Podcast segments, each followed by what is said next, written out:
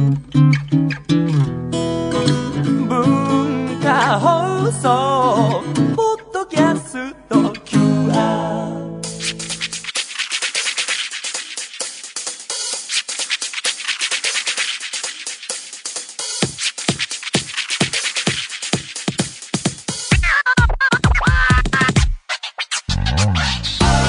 こんばんは。内山聖輝のワンクール。パーソナリティの内山聖輝です。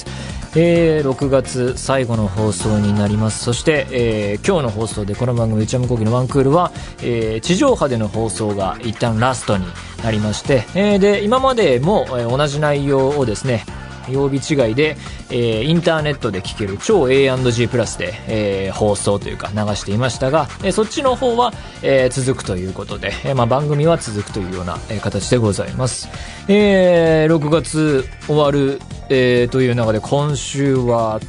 サッカーワールドカップね、ロシア大会がまあとても面白くて、あの本当にテレビモニターであの青い芝生以外のものをほぼほぼ見ていないので もう目がですねなんだろう。目がこう緑が焼き付いているかのようなデフォルトがあのフィールド上みたいな状況で。というのもあの4年前のですねブラジル大会の時は、えー結構仕事の関係とかもろもろで見れない重要な試合見れない時もあったりしたんですがその教訓を生かしてというか今回いろいろせめて日本戦はリアルタイムで見れるようにお仕事とかを調整してもらったりしてあとやっぱりあの時差の関係でロシア大会結構あの家にいる時間帯が多いというか見やすい時間帯に開始する試合が多くてですね。まずそれも加わってガンガン見てますね、えーその結果結構プライベートにも影響を及ぼしてましてあの遊ぶ暇がないんですね。まあね、あの、ワールドカップもそうなんですけど、映画もね、あの今公開中の作品結構面白いのいっぱいやってるんでね、俺難しいところというか、見逃しかけてるやつもあるんで、これはこう、両立まあ仕事もね、あの並行してちゃんとやらなければならないし、もう手一杯という状況で、もう人生大変です。えー、ただまあ、まだまだワールドカップ続くというかですね、まだ本番はこれからっていうか、決勝戦は7月16日あたりらしいんで、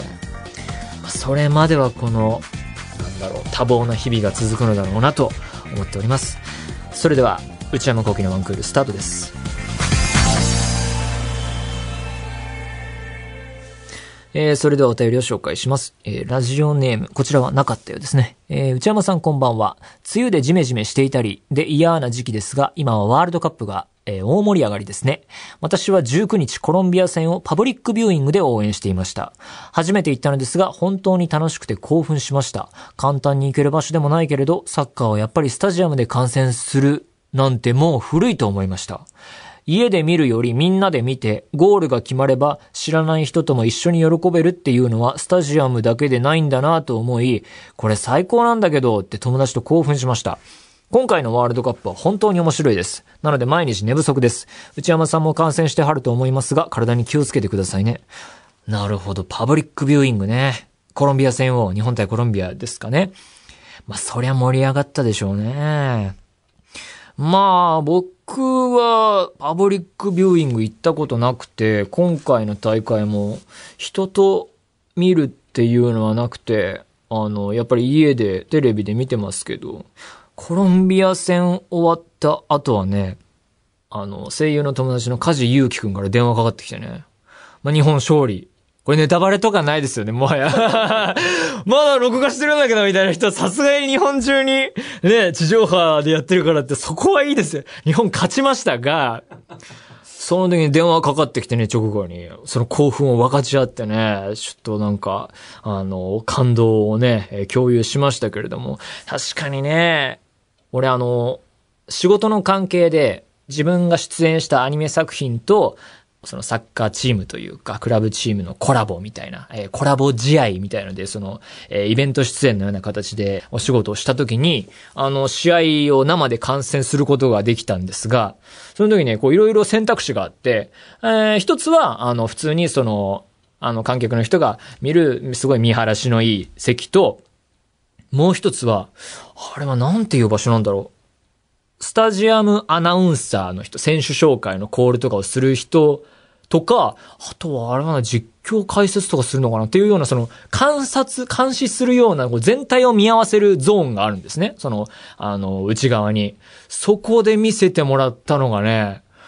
生なんだけど、そのガラス越しだから生じゃないし、テレビの俯瞰したのより、よりこう近づいてるけど見渡せるみたいなもうね、あ、これがベストだみたいな席があって、あそこので見たサッカー忘れらんないっすね。えー、そんなことも思い出しました。えー、ワールドカップ、とても楽しいですね。えー、皆様からのお便り引き続きお待ちしています。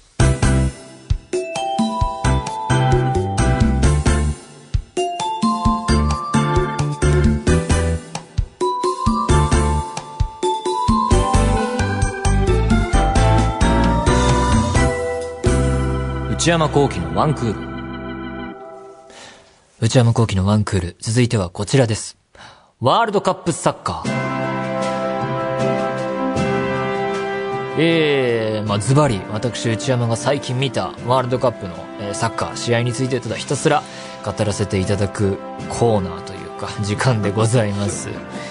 まあね、今回見てますよ、相当。あの、ロシア大会とっても面白いと思っていて、あの、物心ついてから、まあ子供の時はそんなね、夜中とか全部見るわけにいかなかったですけど、フランス大会、え日韓大会、ドイツ、南アフリカ、ブラジル、ロシアと、大体見てきて、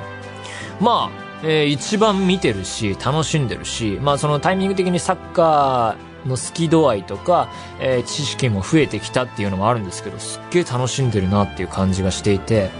なんで面白いのかなって考えてみたんですが、一つ目の理由としては、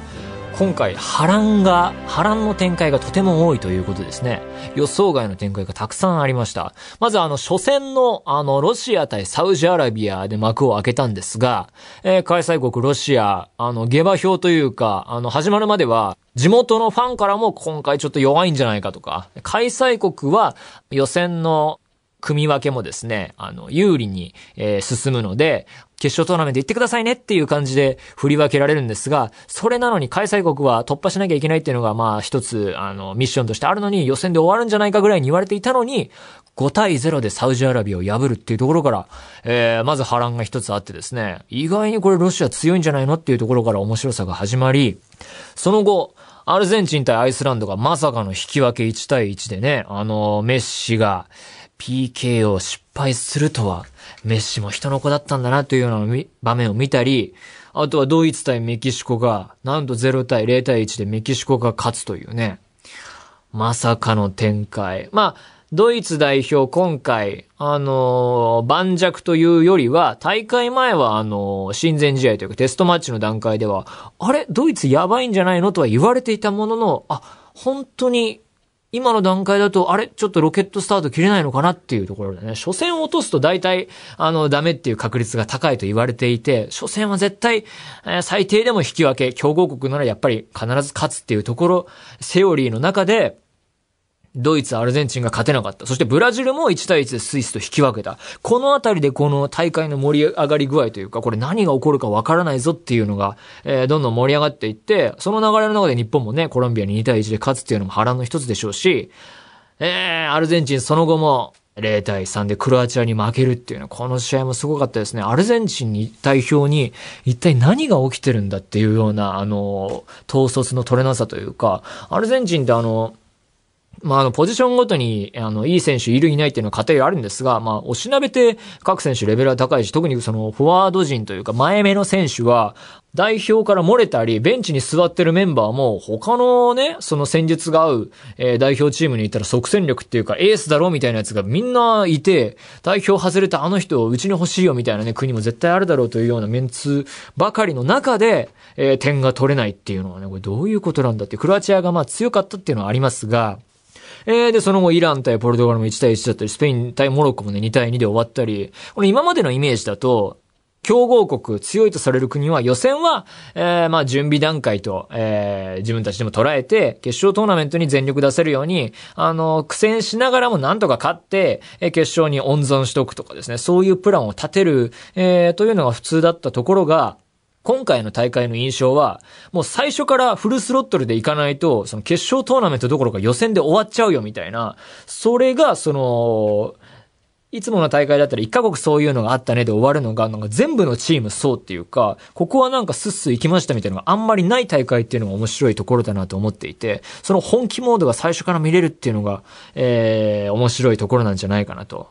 で、えー、その結果どこが優勝するのか本当にわからない状況が続いていると。面白かった試合の中の一つとしては、ポルトガル対スペインですね。これ3対3で終わったんですが、これ超面白かったですね。シーソーゲームで、まあそれだけでも面白いし、どっちも強豪国だし、で、ポルトガルのイエスはクリスティアーノ・ロナウドっていうね、世界的選手なんですけれども、この人がね、なんか持ってるという人は持ってるというかね、ハットトリックをここで決めるんですね。で、そのスペインにもディエゴ・コスタっていうすごいフォワードがいるんですがね、それを忘れてしまうぐらいクリスティアーノ・ロナウドがすごくて、試合後半、スペインが勝っていて、スペイン勝ちかなっていうところで、ほんと最後の最後に、いい位置で、えー、反則が起きて、えー、ポルトガル側のフリーキック。で、やっぱりキッカーはロナウドっていうところで、その、そのところでロナウドがアップになったんですけども、もうなんか、表情がね、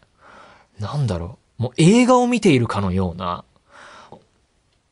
自分にもう、ナゴンがね、自問自答しているような、俺は決めるんだっていうような顔、もう尋常じゃない顔をしていて、逆に PK とかで外すときって、ちょっと、あ、顔を見るとわかるみたいな時もあるんですね。その、あ、これ外す顔してるなって思うと、見てて思うと大体外したり、なんかその余裕のなさを感じ取ってしまうと外すっていう傾向があるんですが、あの時のクリスティアーノ・ロナウドはね、なんか、もう、その次元を超えた表情をしていて、決めるんじゃないかなと思ったら、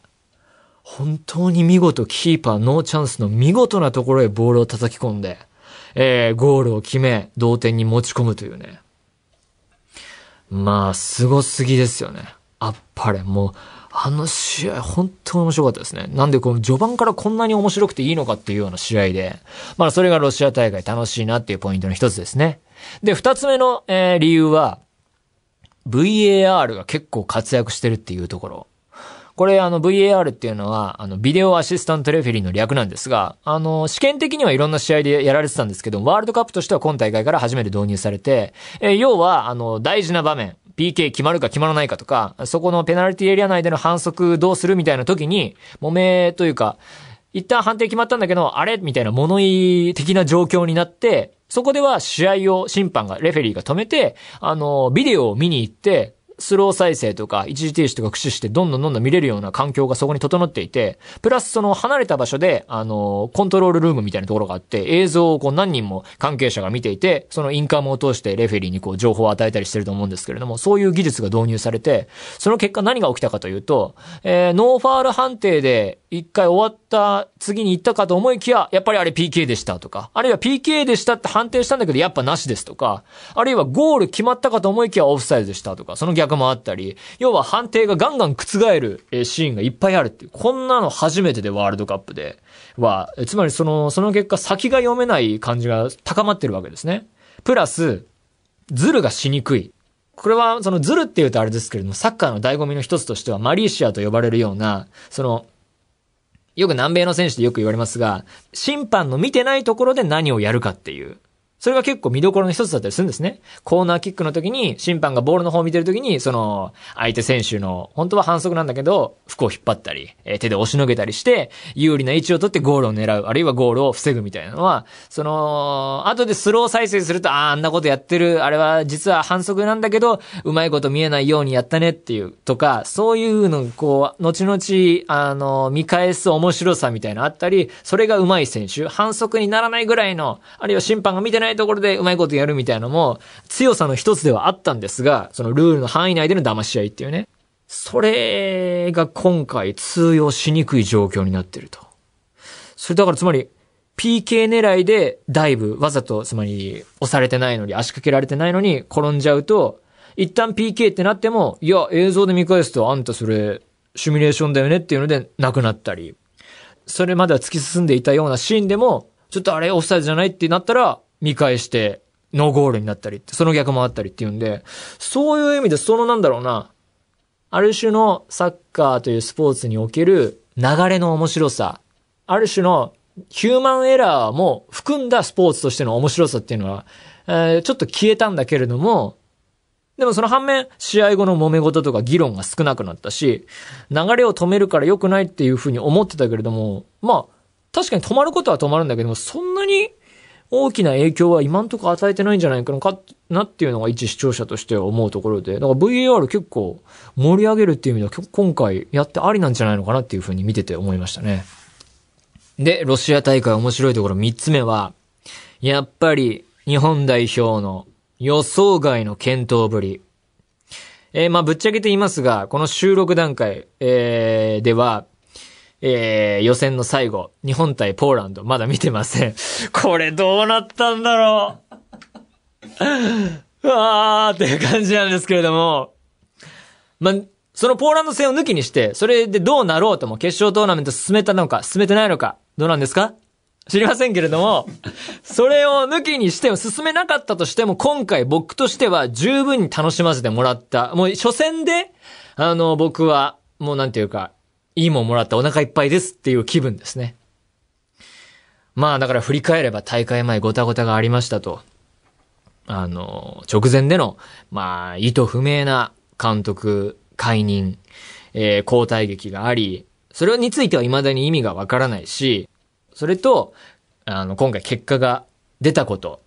コロンビアに勝てたこととかは分けて考えるべきだと思っていて、だから結果オーライだから、またこういうことあってもいいんじゃないとは全く思わないし、やっぱり計画を立ててそれを遂行する。まあね、その計画を立てて遂行したはずのドイツ代表がとか、他の国ではこうなんじゃないかっていう見方もあるかもしれないけれども、やっぱりそれはちょっと原理原則的には違うんじゃないのかなとは、やっぱり前提としては思ってますけれども、そうやってこう世間とかサッカーファンの期待度が低い中で、どうせね、コロンビア強いからダメだろうと思って、まあテンションそこまで上がらず、ある意味こう、冷静な気分で、いやだから俺が冷静かどうかはどうでもいいことなんですが、みんなそうだったと思います。テレビの前に行ったら、本当に世界中があまり予想していなかった展開が起こったというね。まあコロンビアに2対1で勝つという。いや、正直ね、試合、まあ、ロスタイム終わるまで、僕はソファーから立ち上がって見てましたけれども、まだかまだかというように、まだかと。まだ時間があるのか。終わって、こう選手たちがこう、よかったよかったっていう風な姿を見ていたら、自然と涙が出てきましたね。僕は映画とかではよく涙を流すんですですが、スポーツで涙を流したのは本当に初めてですね。なんでかわかりません。いろいろ考えてはみたんですけれども、まずやっぱり、あの、苦手とされてきた日本、そしてアジア勢苦手としてきた南米の、しかも強豪国に勝ったということは一つとても大きなことだと思っていて、しかも前回、前回大会でボロ負けしたコロンビアに対して、これは大きかったと思いますね。確かに、あの、ラッキーな展開はあったと思います。その、ラッキーというか、まあ、予想外の、それもまた実力だと思いますが、始まってすぐに、日本側のシュートが相手側の手に当たってハンドとなり、PK ゲットし、なおかつ、その選手がレッドカードによって退場になるという。この、いきなり一人退場で、えー、PK そして香川選手が見事に決めた。あれによって大きく有利に働いたと思いますが、そして、えー、あの最初の展開は世界中の誰もが予想してなかったと思いますが、あれがなかったらとかね、あれがあったからラッキーだったよねっていう風に片付けることも可能ですが、サッカー界にはこういう言葉があります。強いチームが勝つのではない。勝ったチームが強いんだっていう。これはあのー、調べたところによると、ベッケンバーバーというね、あの偉大な人が言った言葉らしいんですが、つまりまあ要は、結果、過程はどうあれ、やっぱり結果が第一なんだと。今回の試合に関しても勝ちは勝ちなんだと。そうやって、えー、いろいろあった末に勝ったチームが強いっていうのがサッカーなんだっていうのはね、本当にそれを普段、えー、サッカー見てる中でも思うことだし、やっぱり勝つことが大事なんだっていうのは大前提なので、それもやっぱりね、そういうことはあると思いますね。しかも、今まで言われていたこととしては、えー、あの強い国に勝ったけど、あれは練習試合だからとか、親善試合だからとか、えー、まあ言ってもコンフェデレーションズカップだからとか、ワールドカップとは違うんだっていう言い方されがちだけれども、今回に関してはガチ中のガチだし、しかもワールドカップの初戦ですからね。ワールドカップの初戦を手を抜く国なんてこの世にほぼほぼ存在しないわけで、この意味合いは本当に大きいと思っていて、で、何の意味があるかっていうと、やっぱり歴史を作るっていうことだと思うんですね。そのし、これが、やっぱりこの未来の日本代表のサッカーにおいて、強者のメンタリティへ繋がっていくというか、4年前、あの時、ガチンコでやって、勝ったじゃないかっていう。その、それが積み重なっていくことによって、やっぱりその、強いもののメンタル、姿勢っていうのは作られていくと思っていて、それのなんか大きな材料の一つに加わったんじゃないかと思うんですね。今回の日本対コロンビアっていう試合は。だし、やっぱり、プレイ内容、試合結果含めて、まあ、基本的に個々のクオリティ、やっぱりコロンビアの方が上回る部分はいろいろあったと思うので、数十年に一度見られるようなレベルの試合だと思うし、日本ファンにとっては、サッカーファンにとっては、語り継がれる歴史的試合、瞬間の数々、日本代表のサッカー史に残る試合だったと思ってますね、この試合は。もうだからもうこの時点でね、もうお腹いっぱいというか大満足だったわけですよ。そしてその後、セネガルとも2対2の引き分けと。セネガルね、あんまりイメージない人も多いかと思いますが、もともと下馬評も結構いい選手いるなっていう風な見方だったし、大会始まったらね、めっちゃ強いじゃんっていう風になって、あの、何がいいって、いわゆるそのアフリカ、え、の国のサッカーのイメージに、えー、とはちょっと違う、みんながハードワークして、その、プレイ姿勢にムラがないというか、しかもハードワークして組織がちゃんとしていて、みんながそのルールに、一定のルールに従って戦略に乗っ取ってみんながハードワークできるっていうのにいいチームだなっていうふうに言われていて、そこと戦うのかと。相当強いぞっていう中で試合が始まったら、そのセネガルを相手になんと打ち合いを演じるっていうね。一点目素晴らしかったですね。柴崎選手からのロングパスがあり、その駆け上がった長友選手にぴったり合うようなちょうどいいパスが来て、で、トラップも綺麗でした。ちょっと大きかったかなと思ったんですが、その大きかったことが、えー、結果的にはよく働いたというか、そこからトラップした瞬間の長友選手のあの素早さ、パッと追いついて、乾選手に渡して、そこからの、まあ、シュートは、まあ、ビューティフルの一言につきますね。あれ、本当ワールドクラスを感じましたね。本当に美しい流れだったし、得意な角度ではありますけれども、やっと決まったっていう意味合いも含めて、本当に美しいゴールでしたね。まあ、だからその、そういう意味で、セネガル強すぎだろうと思ってたところが、勝てたかもっていうような後半、最後の最後だったし、セネガルにはマネとかですね、クリバリというような本当にワールドクラス、まあ、ワールドクラスと言ってもいいようなビッグネームがいる中で、選手たちのインタビューとか聞いても、いや、本当勝ちに行ってたし、まあその結果、これだけ、後から考えれば引き分けでも十分なんですが、勝てたかも、いや、勝ちたかったっていうところまでメンタリティがいったっていうのがね、素晴らしいことだと思いましたね。そして、ポーランド戦どうなったのかは、ちょっとわかりませんが、もう十分楽しませてもらったところだったし、今回の、えー、ロシア大会の日本代表、本当にいいチームだったし、もう一生覚えてると思いますし、どの試合も。語り継がれる、えー、メンバーだったと思います。まだ大丈夫ですか？というわけでね、もうちょっと喋りたいことあったんですけれども、あの、尺の関係もありますので、また今後、ワールドカップ続きますから、えー、超 A&G プラス、あるいはポッドキャストの方でお送りしたいと思います。以上、ワールドカップサッカーでした。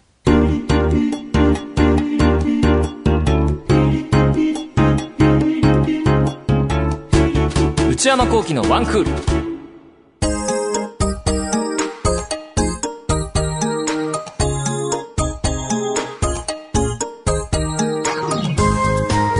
内山幸喜のワンクール、そろそろお別れのお時間です。まあね、今回はね、長々とワールドカップについて話してきましたが、皆さんいかがでしたでしょうか？サッカー見てますかね？あのー、まあ、改めて、あのー、告知事項いきたいと思いますが、この番組は来月から、えインターネットラジオ超 A&G プラスと、ポッドキャストでの放送、配信となります。つまり、あの、地上波での普通の、えー、ラジオをつけて聞く放送が終わ、えー、での放送は終わり、まあ、ラジコでのあれも終わり、えー、だけれども、番組自体が終わるわけではないと。あの、業界の方にもですね、ちょっと間違われたんですけれども、ラジオ終わるんだってと。それちょっと勘違いでして、あの、放送形態が一つ減るというような形でございます。えー、来週は、えー、これまで通り、火曜日のお昼12時に、えー、ポッドキャストを配信し、えー、水曜の23時に超 A&G プラスで、えー、今日の放送を再放送しますが、